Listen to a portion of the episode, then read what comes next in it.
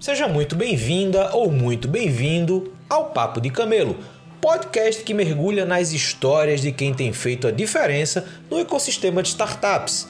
Eu sou o Luiz Gomes, criador de conteúdo na Camelo, e estou aqui para fazer você refletir sobre temas fundamentais na jornada de criação e desenvolvimento de startups, indo além dessa corrida de unicórnios. One, two.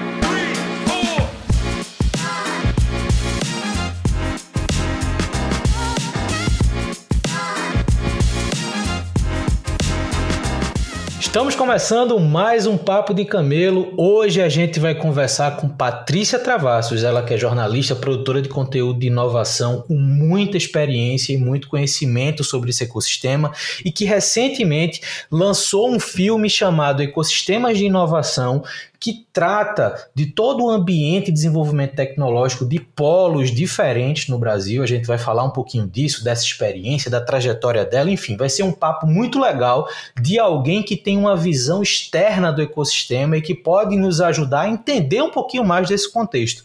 Patrícia, primeiro, obrigado por ter aceito o convite, ter separado um tempinho para falar comigo e passando a palavra para você, como eu sempre faço, quem é você e como é que você chegou até aqui? Ai, Luiz, que pergunta difícil para a gente começar. Eu queria agradecer demais o convite. É sempre muito legal a gente fazer uma reflexão conjunta com pessoas que estão aí também estudando os ecossistemas, estudando inovação, como é o seu caso, estudando essas transformações na comunicação. É, quem é você é difícil demais. Você sabe que o último filme que a gente ainda não lançou, mas já filmou, é, eu fazia essa pergunta de como é que você se vê como você gostaria de ser visto e como você acha que as outras pessoas te veem. então, se a gente pensar quem sou eu, tem todas essas perspectivas que são possíveis, mas como eu me vejo hoje, Luiz, é, é um pouco. Eu, é, eu acho que eu sou a somatória somatória de experiências, somatória de é, é uma jornada tão longa, né?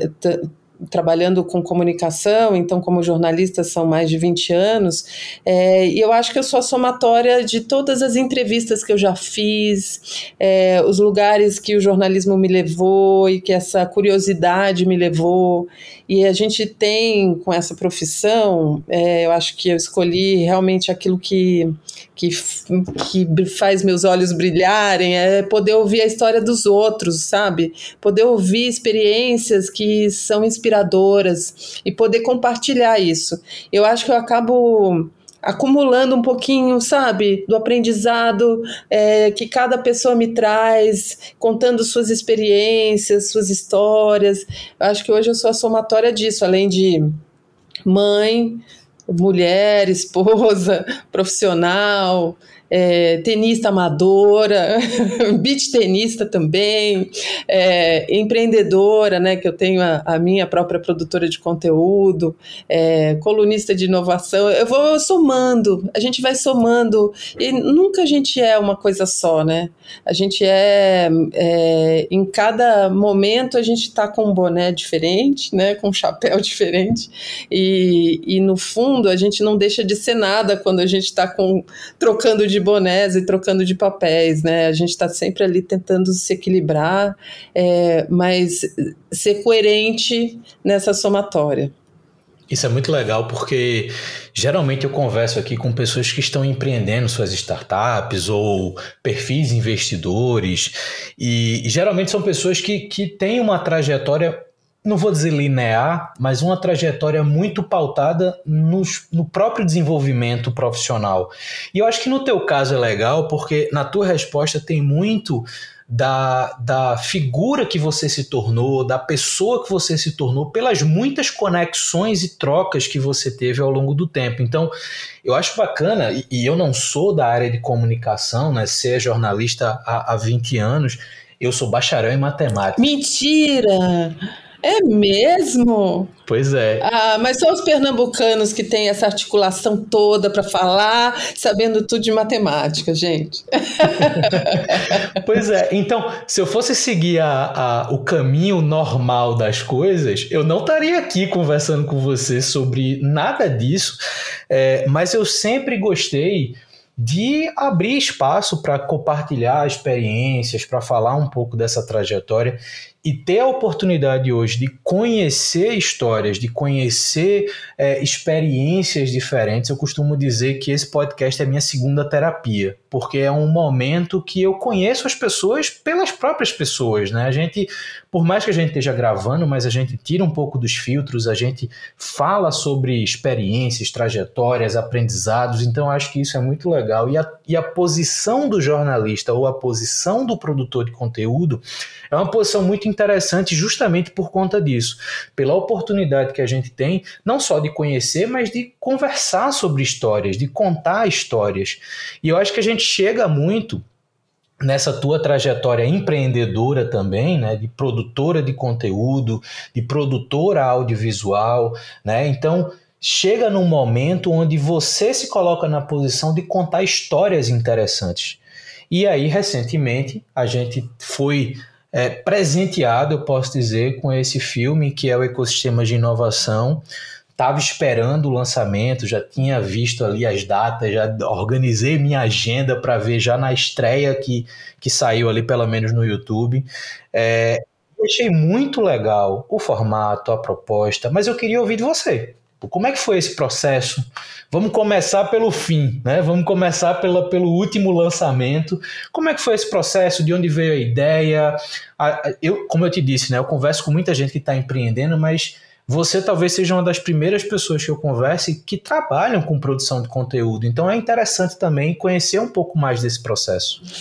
Então, aí eu acho que a gente vai um pouco lá para trás também, que há sete anos é, nesse processo de empreender, né? A minha empresa tem 11 anos e começou com um projeto sobre empreendedorismo feminino. A gente fez uma parceria com uma coprodução com a TV Globo e o Fantástico, e aí eu comecei com um projeto. Então, era uma produtora que tinha um projeto na cabeça e, e, a gente conseguiu emplacar depois de muita luta, não foi assim do dia para a noite, não, mas a gente conseguiu esse primeiro projeto e aí eu tive que abrir a minha produtora, que no fundo era uma ideia, uma ideia de um é, que se tornou um reality show. Inicialmente era uma série de TV sobre mulheres que abriam o próprio negócio achando com a ilusão de que ficariam assim mais perto dos filhos para equilibrar essa vida profissional e vida pessoal. Então, falar sobre empreendedorismo materno numa época em que ainda não se falava disso era um fenômeno na Europa, nos Estados Unidos e aqui ainda não.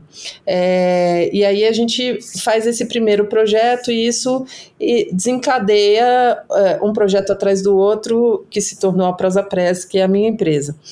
Lá pelas tantas, é, a gente tinha projetos é, na sequência um do outro, mas você sabe como é que é, né? Para conta fechar numa empresa, rapaz, a gente rala e embora a gente tivesse com um certo sucesso no sentido de entregas e, e conseguir canais para exibição e tudo mais, é, eu fazia um projeto por vez e, e, eu criava, eu vendia, eu entregava, produzia, entregava. Aí até criar o próximo, vender, entregar e tal, tinha um gap, né? E nesse gap você ficava ali sem, sem é, é, faturamento e tudo mais. E puxa, vamos, a gente precisa fazer essa roda girar melhor e tudo mais, foi quando o meu irmão, que é meu sócio, entrou para a empresa e a gente começou a pensar em formas de realmente se diferenciar no mercado.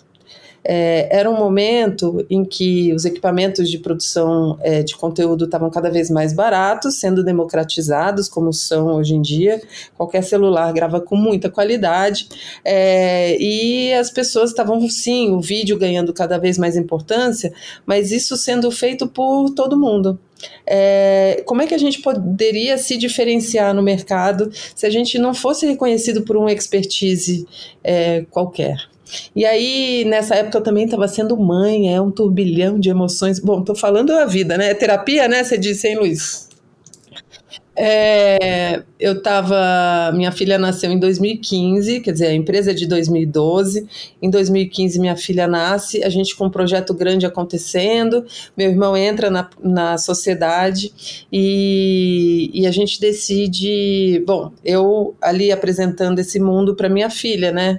Você, quando é mãe, eu não sei se você é pai, é? É, você tem que apresentar esse mundo para a criança, né? E você acaba atualizando o seu olhar. Então, aquele mundo que você cresceu, e eu fui mãe véia, é, é, não existia mais. Eu começava a contar para ela o que, que era uma coisa e outra, e comparava com a minha infância, e já era tudo muito diferente a forma de brincar, a forma de aprender, as preocupações que a gente tinha, os desafios que a gente tem. E aí eu falava, cara, esse mundo está muito mudado. E aí a gente falou, inovação. Peraí, eu preciso entender, eu preciso me atualizar para poder apresentar para minha filha esse mundo que já não é o mesmo que eu cresci. O que, que mudou? E qual é o nosso papel nesse mundo transformado? É, por que, que mudou? Aí a gente pode pensar que a tecnologia está no centro, e sim, ela está nos obrigando a nos transformar, mas é a gente que domina a tecnologia e não ao contrário, a gente não pode ser refém dela. E por isso é preciso que a gente desenvolva um pensamento crítico para entender que mundo é esse, qual é o nosso papel nesse mundo e quais são os nossos valores nesse mundo para a gente poder eh, seguir em frente. E a gente falou, cara, esse é um tema de estudo interminável. E a gente criou aqui dentro da prosa um, uma pesquisa perene, que acontece o tempo todo, que ela se propõe a pesquisar é, o impacto da tecnologia na nossa vida em alguns aspectos. Então, é, nas 24 horas do dia, do, do acordar ao dormir, você tem o celular na sua mão o tempo todo, intermediando as suas ações. Então, eu acordo, eu já sei quanto tempo eu dormi de sono profundo, quanto tempo eu tive de sono leve, se eu ronquei, se eu falei, se eu espirrei ou tossi. Tá tudo gravado aqui no aplicativo de sono, que mede a qualidade do meu sono, as horas e tal. Depois eu vou fazer ginástica, eu sei as calorias que eu perdi, o número de passos que eu dei, que eu tô aqui com gadget no braço.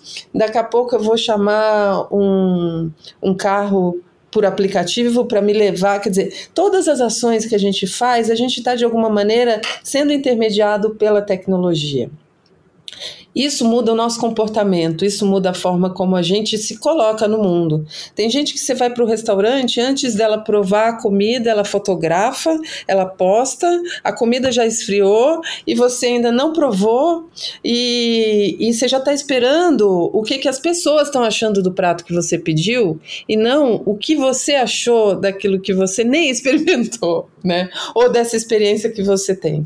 Então a gente começa a refletir sobre essas transformações das, nossas ações, do acordar ao dormir, nesse nessa timeline de 24 horas, e do nascer ao morrer, numa timeline bem mais longa, porque a gente vive muito hoje, é, nas fases da vida. Então, nascer, aprender, trabalhar, se relacionar, é, envelhecer, curar, morrer, não morrer mais. Tem gente fazendo download de consciência para ficar por aí para sempre.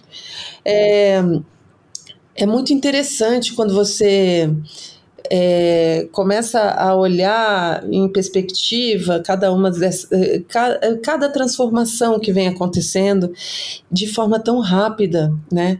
E aí a gente começou a fazer curso é, sobre inovação, sobre tecnologia alguns cursos de negócios sobre futurismo, né, para a gente pensar mesmo em futuros desejáveis, futuros possíveis, futuros plausíveis. O que, que é isso? Que futuro é esse que a gente quer né, criar e não que a gente espera que aconteça, né? É, enfim, eu e Clóvis a gente começou a, a se especializar é, para poder refletir em relação a, a isso, a essas transformações que a gente está acontecendo e que transformam tudo, não só os negócios. Os negócios são uma parte disso. Então, embora o ecossistema de inovação seja um filme que você pode dizer que é um filme de negócios, de alguma maneira, é, ele é muito mais um filme centrado em pessoas que querem transformar os negócios ou que querem transformar o ambiente onde elas vivem. Uh, socialmente, é, economicamente, é, usando a tecnologia e os negócios para melhorar a nossa qualidade de vida e tal. Mas aí, tentando responder a sua pergunta, desculpa a parábola enorme. A gente, tudo bem, tem ideias brilhantes, né? Tem, muita gente tem ideias brilhantes assim, num estalar de dedos, mas normalmente isso é uma construção que não acontece da noite para o dia, né? Que não é matemática, que não é exata, que é algo que é uma jornada, né? É uma jornada cheia de altos e baixos, é uma jornada cheia de erros e acertos, desvios, encontros, desencontros, e a gente, aí a partir disso, é, a gente começou a criar projetos é, audiovisuais que que tivessem explorando essa pesquisa, essa reflexão sobre o impacto da tecnologia em diferentes aspectos da nossa vida. Então, é, eu tô até aqui, para quem está vendo o vídeo, eu tô com os cartazes dos nossos filmes mais recentes aqui atrás de mim, mas é, de 2021 para cá, a gente vem lançando filmes documentais que refletem sobre algum assunto é, nessa pesquisa que a gente tem feito. Então, por exemplo, o Inspira, ele é um filme sobre conexões humanas. Fala sobre essa somatória que nos forma quem somos hoje. Então, se eu perguntar para você, Luiz, quem são suas referências inspiradoras? É, pode ser sua mãe, seu pai, sua família, mas algum chefe, algum pensador, escritor, algum ídolo, quem são seus ídolos? Isso fala muito sobre a gente. Quem forma quem a gente, aquilo que a gente pensa hoje? Quem você leu? Quem você ouviu? Quem você para para escutar, sabe? E para pensar junto. Então, quem são essas pessoas que formam quem nós somos? Porque no fim das contas, é, os encontros podem mudar as nossas vidas e, e, os encontros não necessariamente físicos, presenciais, mas os encontros de ideias, os encontros de, da diversidade de ideias, né? Então, esse filme ele traz dez pensadores das artes, da cultura brasileira, é, que contam quem são as pessoas que formam quem eles são hoje e eles, como é que transformam tudo isso em inspiração. É, sabe aquela pedrinha que a gente joga na água e aí ela faz aquelas ondas 360 graus. A gente considera que cada um dos nossos personagens, mas cada um de nós pode ser essa pedra que por onde passa vai inspirando pessoas e vai transformando o lugar onde a, a, a gente passa. Né? É, e então é um primeiro filme que fala sobre conexões humanas que na nossa opinião, é o primeiro passo para a inovação. Eu te encontro agora, você me conta um pouco da sua história, isso de repente me dá uma ideia que no projeto amanhã eu vou usar, e então já muda o meu rumo, sabe? Os encontros são capazes de mudar o rumo das pessoas. Aí o segundo filme é o Educação Presente para o Futuro, porque exatamente eu estava nessa fase aí, mãe nova, né? Mãe nova, digo, fresca, e buscando escola para minha filha estudar, e eu chegava nas escolas e dizia assim: como é que vocês usam a tecnologia aqui, né, com as crianças? Não, não, aqui não entra. Aí eu falava, ué, mas em que mundo vocês vivem, né? Essa criança é o quê? Uma redoma aqui, de uma bolha, e não, porque né, faz mal e a gente sabe disso e tal. Eu falava, mas gente, essa criança precisa aprender a se relacionar com a tecnologia. É, é, é engraçado que às vezes as escolas acham que a tecnologia serve só para os pais usarem na hora do jantar, como cala-boca para as crianças ficarem quietinhas durante ali, enquanto os pais estão conversando. E, gente, não, a gente precisa ensinar essas crianças a se relacionarem com isso. E abordar problemas que surgem a partir dessa ampliação de conexões, dessa hiperconexão que está acontecendo hoje, né? É, se antes eu tinha só meu coleguinha da minha sala para me comparar, hoje eu tenho o mundo para me comparar. Eu tenho acesso a tudo que está acontecendo em tempo real, né? Conflitos, é, dualidades, ideias muito diferentes, é, que você pode entender de alguma maneira os dois lados, né? E não precisa ser tão. Tão extremista, né, no sentido de, ah, eu, a minha opinião é essa, ou tão radical em relação a. Você pode entender as perspectivas das pessoas, enfim, eu já estou divagando aqui. E aí, é, o Educação Presente para o Futuro mostra é, o impacto da tecnologia na educação, ele parte daí, mas a gente conclui que a principal conexão, é, a mais importante, é, é a conexão entre a sala de aula e os problemas do entorno da escola. Se as escolas antes eram tinham aqueles muros altos, aquela aquela redoma de vidro em que os problemas não entram, as crianças não saem, e aí quando elas saem da escola, elas descobrem a realidade e falam: "Puxa, para que que eu aprendi tanta fórmula, para que, que serve tudo isso que eu tava, passei anos é, decorando. Não, se a gente traz os problemas que as próprias crianças enfrentam, para elas tentarem buscar conhecimento, e buscarem as soluções para elas se empoderarem e entenderem que elas podem fazer a diferença, isso aumenta o engajamento no aprendizado, a qualidade no aprendizado, a retenção né, desse, desse conhecimento que elas estão tendo e o engajamento também, a, a diminuir a evasão escolar, a gente percebeu isso. E foi mostrando pelo Brasil iniciativas em escolas que faziam essa conexão com os problemas reais, usando metodologias ativas que colocam os alunos no centro do aprendizado e não como reféns ou como aquela, aquela educação mais passiva, né? Aí depois a gente vai para o Inovar é um Parto, que é um documentário sobre mulheres empreendedoras, é, fundadoras de startups de impacto, é, a gente foi o meu primeiro projeto foi sobre mulheres empreendedoras, mulheres que abriam o próprio negócio, muito ainda é, voltado para a economia real. Então, em 2012 a gente mal falava de startups, é, principalmente entre mulheres, mas é, em 2021, quando a gente gravou aqui, caiu na minha mão um dado de que, embora as mulheres sejam maioria como fundadoras dos novos negócios quando você vai para o recorte de startups, as mulheres não chegam a 10% do número de startups é, que tem uma mulher como fundadora. E se a tecnologia é tão crucial para o sucesso dos negócios, é, se elas não estão abraçando a tecnologia, elas estão morrendo na praia. Então, vamos falar sobre isso? Vamos falar sobre mulheres que estão já fazendo essa travessia, abraçando a tecnologia, criando startups para resolver problemas que são femininos. E aí a gente fala.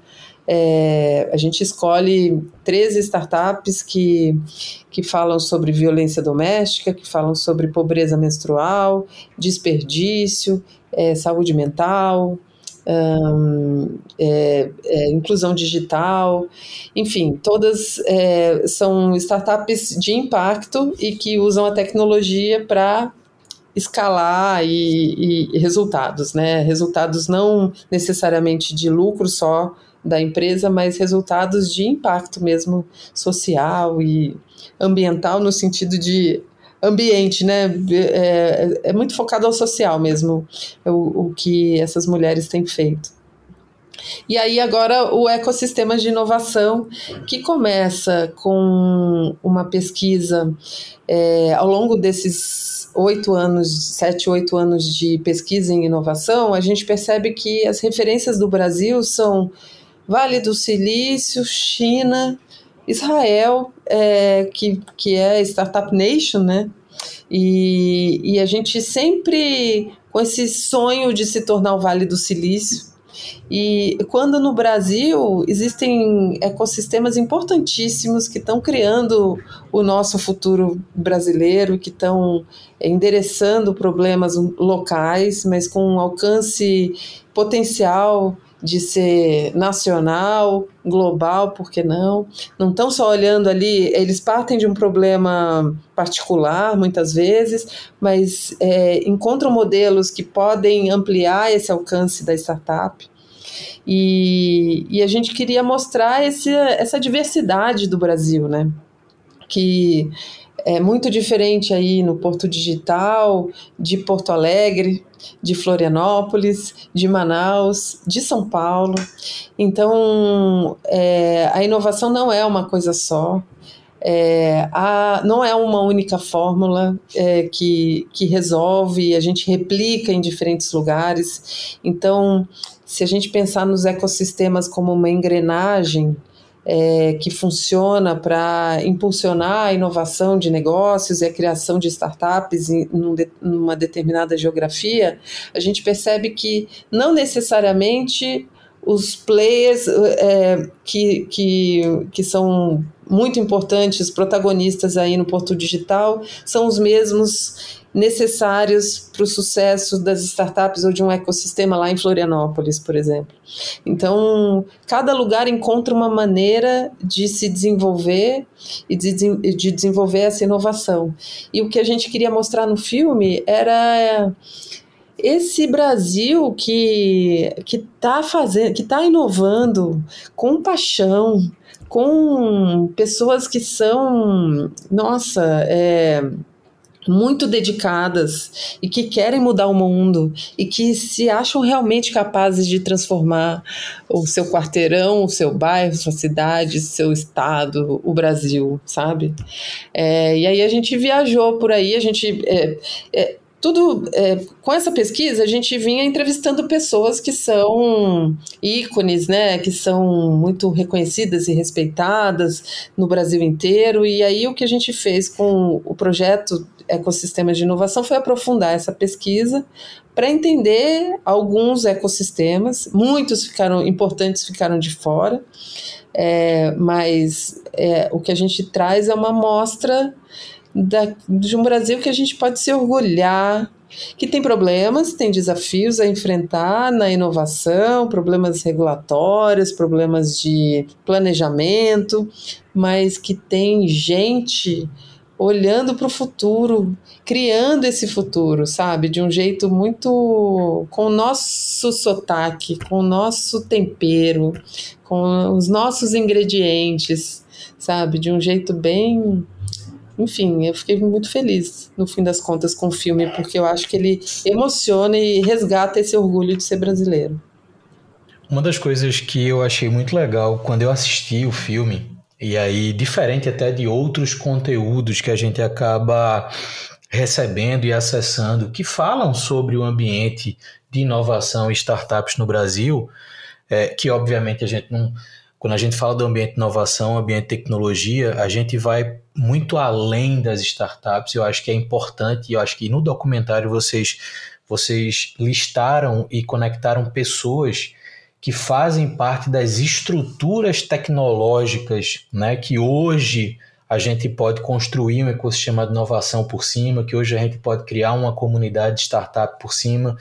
E, e eu acho que essa percepção de vocês, eu acho que foi o ponto mais importante de informação sobre esse, esse contexto.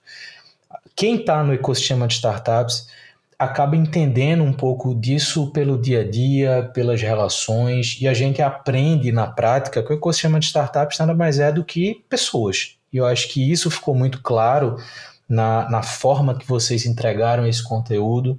É, e no Brasil especificamente, e aí você pontuou muito bem, características próprias, um ambiente próprio, o brasileiro, historicamente, ele foi desenvolvido para se comparar sempre com algo de fora ou para aceitar algo de fora como padrão, como correto, como melhor.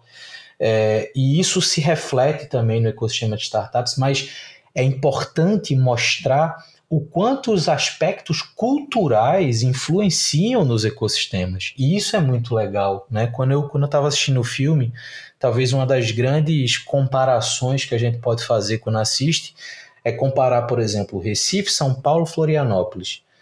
Né? Três lugares absolutamente diferentes, historicamente diferentes, é, economicamente diferentes mas que tem um ponto em comum que eu acho que é muito interessante, e isso está muito claro na, na comunicação do filme, que é a capacidade de criação baseado em tecnologia, em inovação, em problemas que podem ser locais, regionais, nacionais ou globais.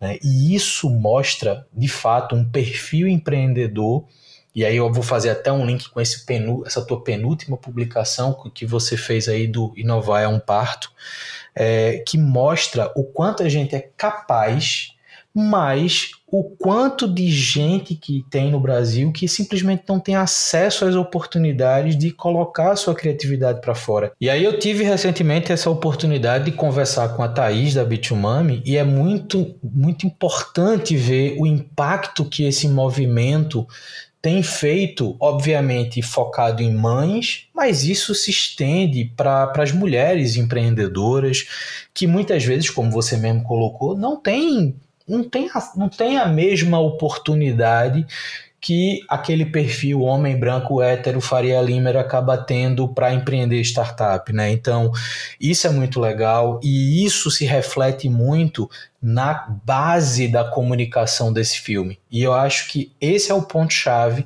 quando a gente fala de ecossistemas, quando a gente fala do ambiente de startups, Lógico que ambiente cuja economia é mais sólida, como a, acontece em São Paulo, você vai ter um nível de atração maior e aí eu vou fazer um paralelo rápido, por exemplo, com os Estados Unidos. Califórnia segue sendo um atrator de startups, assim como Nova York também se tornou um atrator de startups, mas um dos ecossistemas mais importantes dos Estados Unidos é Boulder, no Colorado, que em termos econômicos não chega nem aos pés da Califórnia ou do estado de Nova York. Então, é, isso também acaba se refletindo no Brasil. São Paulo é o maior polo e vai continuar sendo. Né? Então, é, a gente pega, por exemplo, o corte do mercado de fintechs. 90% chutando aqui, mas sem medo de estar tá, de tá errado, estão em São Paulo ou já passaram por São Paulo, porque é onde as coisas do mercado financeiro funcionam. Mas é muito bacana quando a gente conhece, por exemplo, uma Zero Bank aqui de Recife, que se fez um banco digital absolutamente fora do ambiente de São Paulo. Então, essas conexões e essas capacidades, eu acho que é o ponto-chave dessa comunicação desse filme, e é interessante ver que das tuas outras publicações, como essas coisas se conectam. Eu achei bacana a forma que você apresentou cronologicamente teus filmes, porque é como se um fosse sendo amarrado com o outro. E isso é muito legal para a gente ter um, um conhecimento de ecossistema, para a gente sair só da camada da tecnologia e a gente ir para a camada de comportamentos, de pessoas, de cultura. E eu acho que, como eu estava dizendo lá no começo, essa tua posição, não só como jornalista, comunicadora, mas essa tua posição de poder olhar o ambiente como um todo, permite que a gente tenha acesso também a informações que muitas vezes passam, porque a gente não está convivendo com as pessoas, a gente não está lendo tudo que acontece ou por dentro de tudo que acontece, e é bacana ter esse tipo de, de produção disponível para a gente. E aí, Patrícia, o que eu queria entender é como é que você tem enxergado, né, pegando um pouco esse legado, pelo menos dessas quatro publicações que você colocou aqui, como é que você tem enxergado esse ambiente de inovação no Brasil? É, se coloque aí na posição que você quiser, seja como empreendedora, como jornalista, mas eu acho que é interessante a gente ter essa tua visão de como é que você enxerga esse contexto, seja para ambiente São Paulo, seja para ambientes espalhados, enfim. Como é a tua visão sobre esse ambiente de inovação hoje no Brasil? Ele não é um ambiente só, ele é, eles são vários ambientes, então é muito plural. É, o que a gente vê são realmente ecossistemas que muitas vezes não se conversam e não se conhecem. Então, o que eu acho que acontece, e a gente entende muito, né, olhando para Para quem está empreendendo uma startup, por exemplo, cara, não dá tempo, né? É, a velocidade é tão grande, é difícil olhar para fora. Você está olhando para os seus desafios, para o seu próprio umbigo e buscando parceiros, buscando é, quem possa te ajudar, buscando aceleradora, buscando investidor. Você está ali olhando para o seu próprio negócio e dificilmente está é, olhando para o lado, com, com tempo de olhar para o lado, né? É, e o, o que eu acho que acontece no Brasil é um pouco isso. Esses ecossistemas, eles sabem que os outros existem, mas eles não têm tempo de se conhecer ou de se conectar.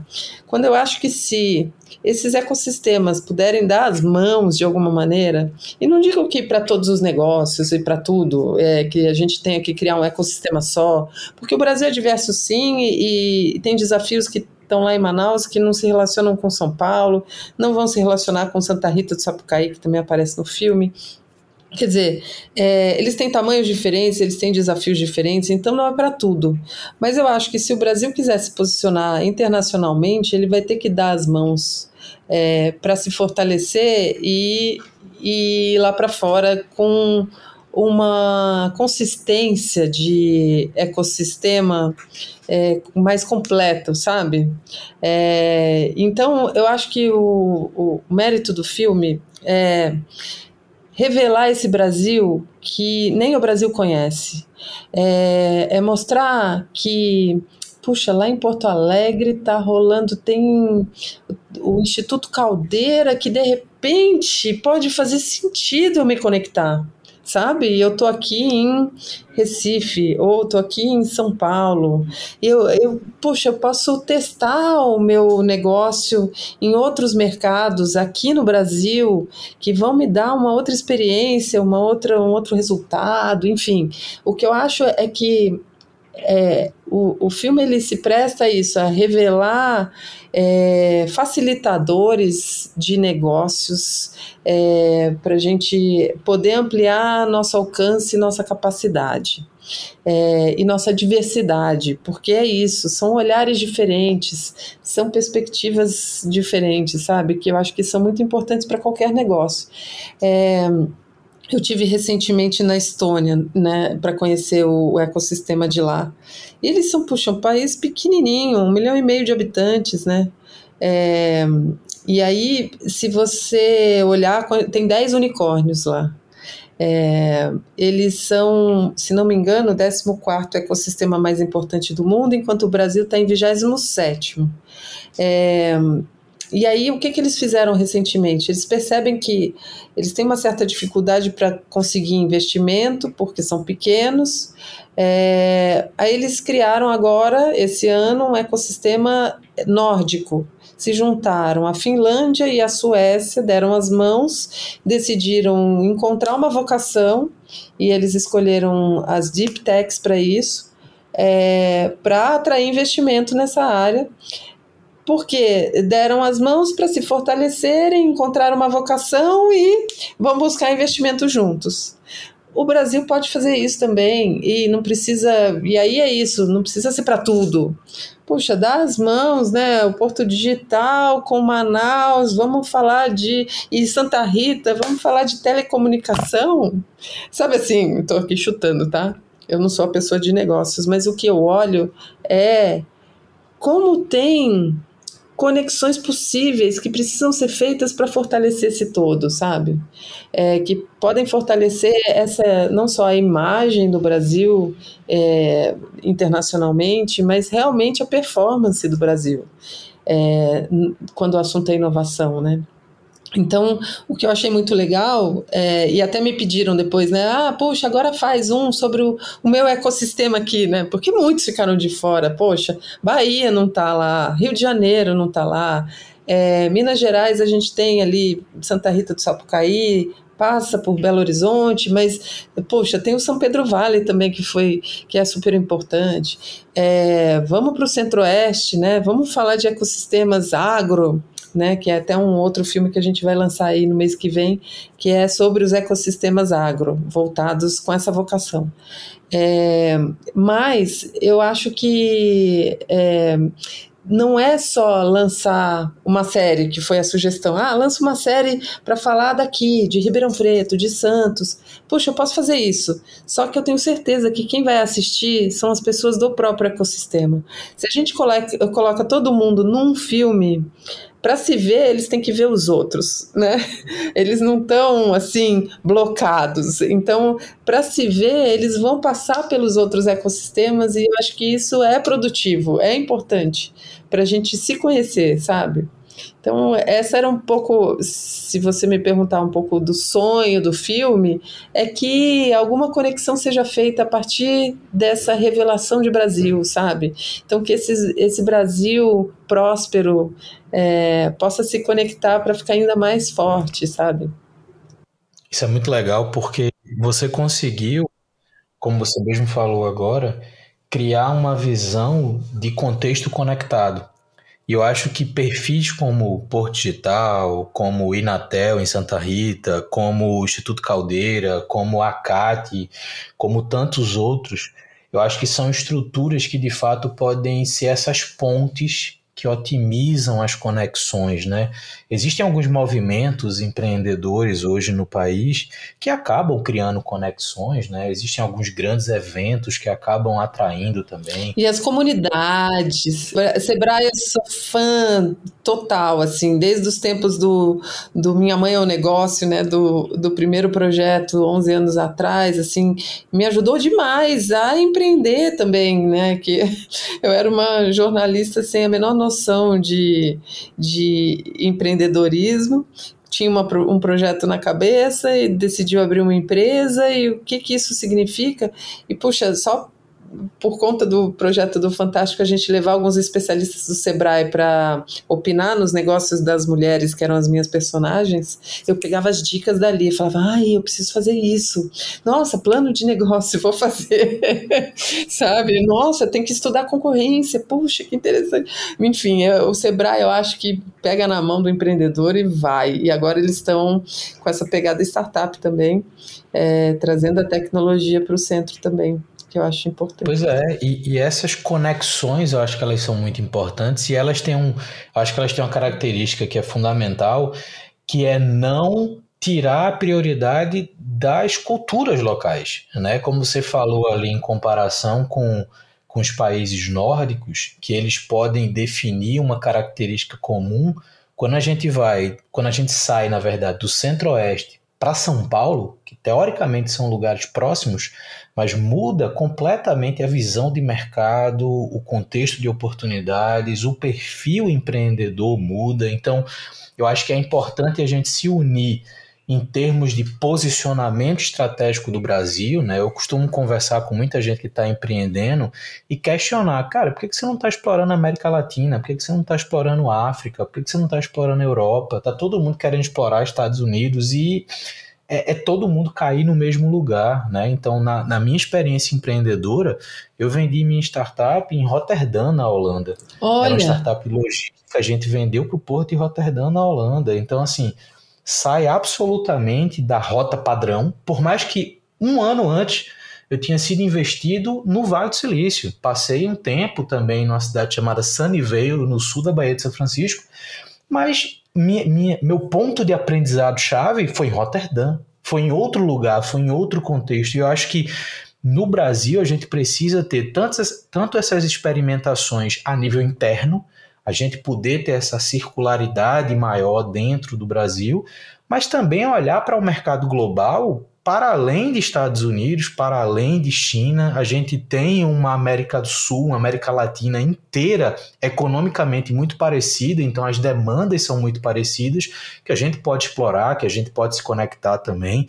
E eu acho que esse esse tipo de provocação que, que o filme entrega, visão de ecossistema, essa visão conectada, eu acho que de fato, como você colocou aí, é, no seu sonho do filme. Eu acho que isso vai acontecer ainda mais. A gente vai estar cada vez mais conectado. A gente vê hoje movimentos públicos e privados em prol dessas conexões. Então eu acho que existe muito caminho de amadurecimento, mas entregas como essa que você fez, eu acho que elas são fundamentais para o nosso desenvolvimento. Então, Patrícia, eu acho que esse papo foi muito importante É, para mim, que estou há 11 anos nesse ecossistema, mas com certeza também para quem está há menos tempo, para quem está há mais tempo, porque traz uma visão que complementa o dia a dia, que complementa essa rotina empreendedora. E que mostra uma coisa, desculpa, é, mostra uma coisa que eu acho que é, às vezes o empreendedor não tem clareza e acha que é só ele que enfrenta os desafios e as dificuldades, cara, é a jornada de todo mundo é essa. E ali a gente mostra que é nacional, né? Então, que as dificuldades são de todo mundo, não é um negócio solitário, não precisa ser solitário. Então, o que eu acho interessante para quem não está no ecossistema há tanto tempo, não conhece os caminhos, tá, sei lá, começando uma startup, tem uma ideia, puxa, pega esse filme e pode entender onde é que ele vai. Tá em Florianópolis? Vai lá na CAT tá em São Paulo, puxa, vai é, vai no Cubo, vai no Nova Bra, tem tantos, enfim, em São Paulo a gente tem aqui um monte de hubs, né, para um para cada vertical, onde você quiser, mas vai também no G10 Favelas, né, vai conhecer esse, esse mundo que está querendo transformar a realidade, ressignificar lugares, ressignificar conceitos, né, é, e aí vai, tá em Recife, puxa, vai ao Porto Digital, procura alguém no César, vai, vai buscar conhecimento. Então eu acho que o filme ele te dá alguns caminhos assim nesse sentido, sabe? De onde é que eu vou? Eu tô com, eu queria abrir uma empresa, onde é que eu vou? Puxa, pode ir ao Sebrae, sua cidade certamente vai ter, mas pode encontrar também esses hubs que podem, é, onde você vai encontrar pessoas com os mesmos desafios que você. Né? Exatamente. Patrícia, gostou do papo? Muito, muito mesmo. Obrigada. É realmente super terapêutico, né? a gente falar, lembrar, lembrar a jornada, é gostoso demais. Eu estou muito feliz aí com, com o filme está sendo adotado por pessoas que estão no ecossistema há algum tempo, sendo indicado, é, bem comentado, é uma delícia ver o filme pelo olhar dos outros também. Então, o que que isso, o que que para cada um pega mais, sabe? O que que emociona, o que que deixa de mensagem. É, então, está sendo um presente viajar ao Brasil e revisitar os ecossistemas para exibir o filme. A gente tá aí no Hack and Play com muita alegria, ansiosa para o painel que vai acontecer, é, junto com Silvio Meira, com o Eduardo Peixoto, com o Pierre Lucena e do Porto Digital, do César. É, a gente vai se reencontrar para falar do filme que o Silvio Meira, olha, você é, preciso deixar aqui registrado no seu podcast porque o Silvio Meira foi citado em todos os ecossistemas que a gente visitou, porque a gente sempre perguntava, né? Puxa, tem alguma referência brasileira? Alguém que você acha que não pode faltar no filme? E o Silvio Meira foi citado no Brasil inteiro.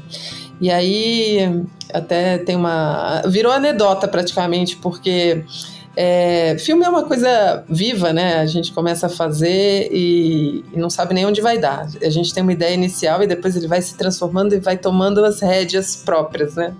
E o primeiro lugar que a gente gravou foi o Porto Digital porque realmente a gente é, acredita na importância e, e, em toda essa, essa, revitalização que aconteceu nessa área aí do Porto, no Recife, toda essa mudança, o, a, o pensamento urbanístico, o pensamento social que aconteceu. Então, é, tem uma, uma mistura com a cultura, né, com o movimento mangue. Então, a, a gente gostava muito desse, dessa mistura, desse caldeirão, né, que, que significava a construção e a história do Porto Digital. Então, o primeiro lugar que a gente marcou para visitar e começar as entrevistas foi aí. E a primeira entrevista seria com o Silvio Meira. Chegamos a Recife com a equipe toda, e aí toca o telefone e Silvio Meira foi para São Paulo. E aí ele falou: "Ai, ah, gente, vocês me desculpem, mas aconteceu um imprevisto, eu estou indo para São Paulo porque foi um negócio, me chamaram, eu tive que ir, não estou aqui. Tá, mas você volta quando? Ah, voltava quando a gente já teria ido, né? E eu falei, meu Deus, e agora? E tudo mais e tal. Bom, fizemos as outras entrevistas em Recife, mostramos aí o ecossistema, e aí começamos a tentar casar nossas agendas de novo. Algum dia que a gente se encontrasse em São Paulo, é, puxa, voltar para o Recife com a equipe inteira ia, ia, ser difícil, então vamos tentar algum jeito, né? Porque a gente está sempre ali tentando combinar a, a, o orçamento com a capacidade de produção, né? Enfim, e aí Conclusão: Silvio Meira foi o último a ser entrevistado. Depois de toda a nossa pesquisa, ele, ele foi encerrando, encerrou realmente a, a produção. E aí eu já tinha uma clareza do roteiro que eu queria, e eu convidei ele para ser o narrador porque realmente ele tem essa importância é, simbólica mesmo, sabe? Eu acho que para o Brasil, além de ser carismático demais, ter esse sotaque delicioso, e, e aí, quer ver, um erro que aconteceu gerando um acerto enorme que a gente acha que marcou um golaço chamando ele para ser o narrador do filme. Pô, sensacional. E assim, seja bem-vinda de volta a Recife. Aproveite aí os dias do Hack and Play. É... O que precisar pro lado de cá de conexão, portas abertas. É... Lembrando que toda edição do Papo de Camelo também tem um complemento de informações na newsletter, então você vai saber um pouco mais não só do filme, mas da Patrícia e das outras produções que ela comentou aqui com a gente. Deixo aqui o convite, se você estiver ouvindo esse podcast no dia que ele foi publicado, na hora que ele foi publicado e estiver em Recife, ainda dá tempo para você assistir a, a, o filme no cinema do Porto Digital e depois acompanhar uma mesa ali de discussão de Patrícia com os players mais importantes hoje aqui do ecossistema. Então vale a pena também ter essa troca se você estiver por aqui em Recife, mas se não, te convido também a assistir o filme no YouTube, tá lá, então assiste, compartilha, comenta, deixa lá a tua opinião e como a Patrícia colocou, o que é que você achou, o que é que ficou desse filme para você. Patrícia, mais uma vez muito obrigado pelo papo e para quem ouviu a gente até aqui, a gente se escuta no próximo papo de Camelo. Valeu.